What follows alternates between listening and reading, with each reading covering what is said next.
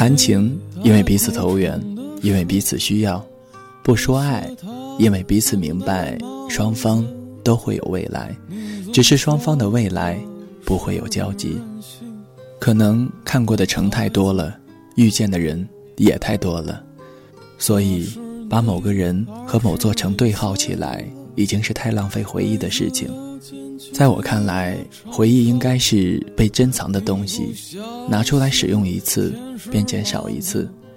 所以我是一个有很多回忆却很少去回忆的怪人。他很特殊，我觉得。是值得我去回忆的那个人。对于我来说，回忆会用光，所以我把它们写下来，这样我就等于把回忆装进了透明的保险箱，时刻可以看见，却丝毫不会流失。这个妙主意曾经让我洋洋自得了好几天。有人说，人生就像过山车，会有高低起伏，那么我的那段日子是脱轨的车厢。跌进了泥塘。大多数现在风光的人，他们的过去都是苦逼的，特别是写手。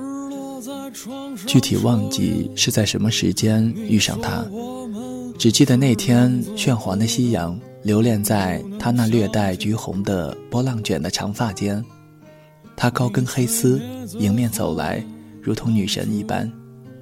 具体忘了是在哪座城里遇上他。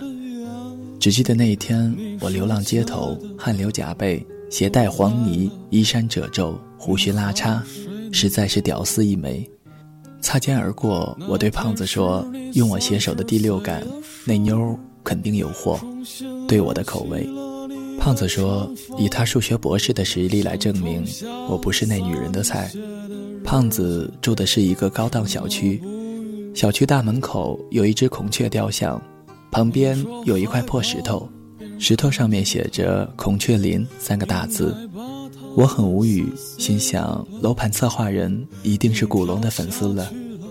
记得胖子以前瘦的时候喜欢看古龙，喜欢叶孤城，后来他喜欢吃土豆，看《斗破苍穹》。他说是因为古龙太古 out 了。我猜，只是因为他的体重，让他不再有可能使出紫气东来的天外飞仙吧。就在我刚丢掉工作，开始摸键盘，差一点流落街头的时候，胖子丢了我一串钥匙，还有一张卡。他说他要出国进修半年，房子、车子的所有权都暂时属于我了。那张卡是客户送他的三十九度八酒吧的打折月卡。他说：“有权不用，过期作废。”胖子说：“希望回来的时候看到的是两个人。”我说：“祝你一路顺风，为国争光。”说实在话，我不喜欢喝酒，但我不反感去酒吧。是的，我喜欢听歌，酒吧可以听歌，而且音响效果也不赖。曾经有人听完后说我很虚伪。那次很偶然碰到了他。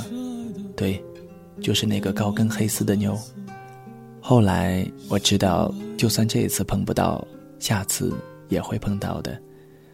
看到他的时候，他正在花坛边狂吐，吐得稀里哗啦，吐得泪流满面。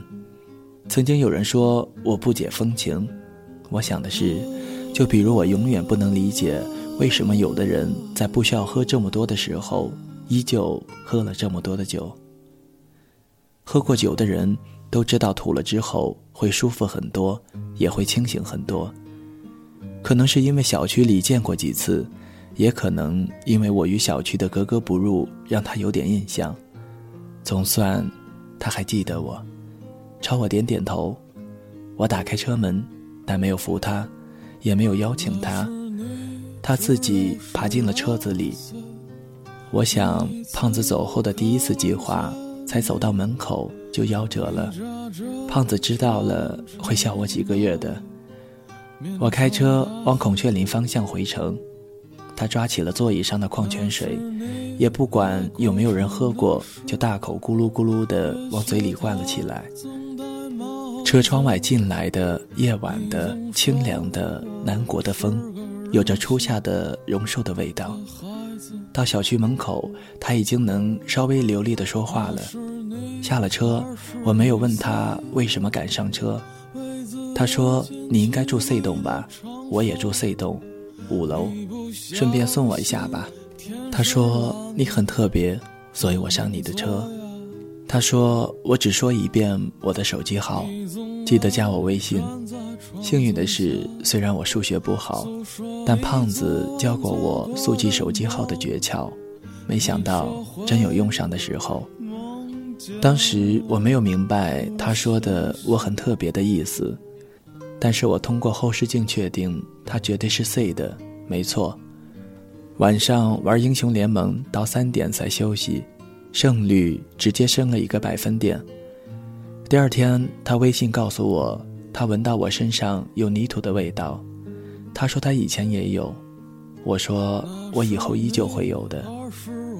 有时候他问我有空吗？我说有。他说三十九度八怎么样？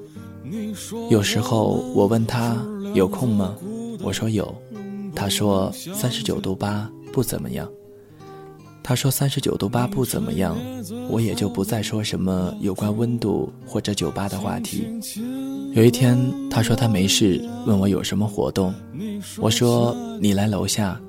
我说带他去兜风。我拍了拍旁边的电瓶车。我说我没有油钱了。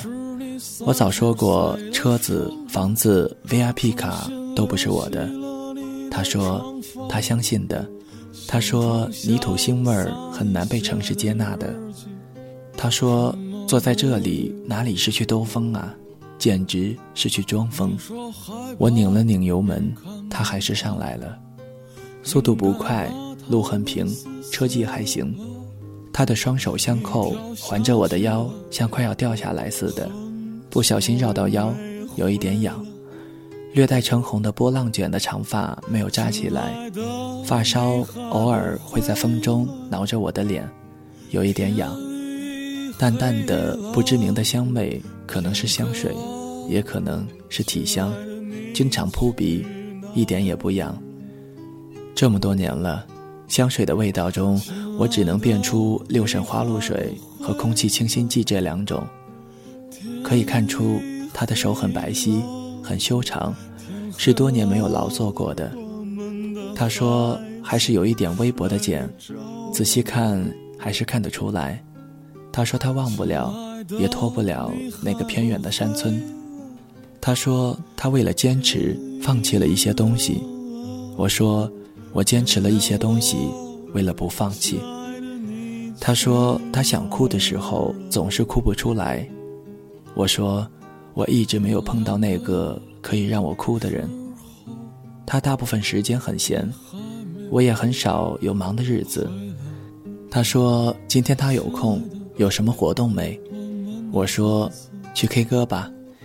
我唱到游鸿明的楼下那个女人，他说应该是楼下那个贱人才对。我笑了，他说我没心没肺。他笑了，笑得没心没肺。我给他唱罗大佑的《鹿港小镇》，给他讲我的童年，我的小镇，我的漂泊。他说他其实不喜欢霓虹灯，那样让他看不到黑夜的单纯。可是他刚进大学的弟弟喜欢，可是他那只在电视里见过霓虹灯的父母喜欢。我给他唱老狼的歌，邀请他做流浪歌手的情人。他说：“你这不是流浪歌手，是流浪杀手。”他说：“他妈妈告诉过他，流氓和太放浪的人都是没有好下场的。”他说：“你还学不会耍流氓，你还会单身下去。”我没有接话。听说那个商人以前是走黑道的。他说：“今天他有空，必须有活动。”他说：“陪他去万达看电影吧。”放的《北京爱情故事》很长，很烂，不过应该是我看不懂的缘故，毕竟看的人很多。他问我们这是爱情吗？他说不是，至少不全是。他说像你这样在社会上摸爬滚打，却还在温饱线上挣扎的家伙，也算是奇葩了。我说像她这样的美女，活在红尘却好像不沾烟火，也算是一件很难得的事情。他的脸红了红，是那种肉眼看不到的程度。离开了几天，再次回到这座陌生而又熟悉的城市。晚上我没有哭，也没有疼，也没有酒，只是呆望着模糊的、陌生的星空。他说：“回来了。”我说：“嗯。”他问：“去哪儿了？”去了趟北方。去忙什么？去参加一个朋友的婚礼。他说：“女的吧。”我没有说话。他知道我基本不跟以前的朋友联系的，更别说参加什么婚礼。他说等他几分钟，几分钟后门铃响了。后来我发现我错了，原来不是 C，是 D。然后是很多年后都没有忘掉的丰满与温柔。后来有段时间，经常早上醒来会记不清自己是在五楼。还是七楼。后来有的时候，我很想踹开五楼的门，可是我没有理由，更没有实力。又一次，他问我有时间没？我说有。他说他有了。我很明智的没有问是谁的。我沉默。他说开玩笑的，很蹩脚的玩笑，也只能是玩笑。他说等他三年，还我一辈子。给我洗衣做饭带孩子，我说现在跟我走，我许你一世安暖，许你白发苍苍。我没有等他，他没有跟我走。后来关系不错，只是感觉少了很多东西。后来胖子回来了，胖子回来了，就快要过年了。胖子说他为国争光了，海外女性友人都说他很有安全感。我跟胖子说了有关他的事，胖子说他去年买了个表，你是逗逼请来的猴子吧？我跟胖子说不要喝糖水，不要喝糖水，喝多了脚疼，他还是要喝。我跟他说不要喝酒，不要喝酒，喝多了心疼，他还是要喝。后来终于年关前了。又到了回老家上坟和相亲的时节，我说我走了，没有什么人是不能忘的。他说你走吧，没有什么情是不能了的。后来我离开了，他留下了，没有道别，只有怀念，些许怀念。有一天听说他要结婚了，有联系方式，我却没有祝福。而我依旧在寻找着那座可以让我归属的那座城，或者那个人。看着阳台对面的老两口，日子平淡，却有说有笑。我想，能谈情，能说爱，还能到老，应该是这世上少有的幸福的事情了。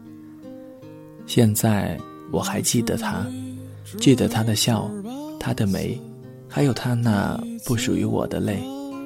只是突然有一天，我打开了那个透明的保险箱，我发现记忆果然还在，只是已经没有了以前的味道。忽然明白，时间没有给我留下任何漏洞，回忆还在，只是已经过期。因为这事儿，我不高兴了好些天。的孩子那时你二十一岁了，为自由剪去你的长发。你不相信天是蓝的，装聋作哑。你总爱站在窗子前，诉说你昨晚做过的梦。谁的声音清唱婉转流年？谁的双手挽起千年不变的誓言？用音乐品味生活，用音符记录感动。我的声音会一直陪伴在你的左右。多云的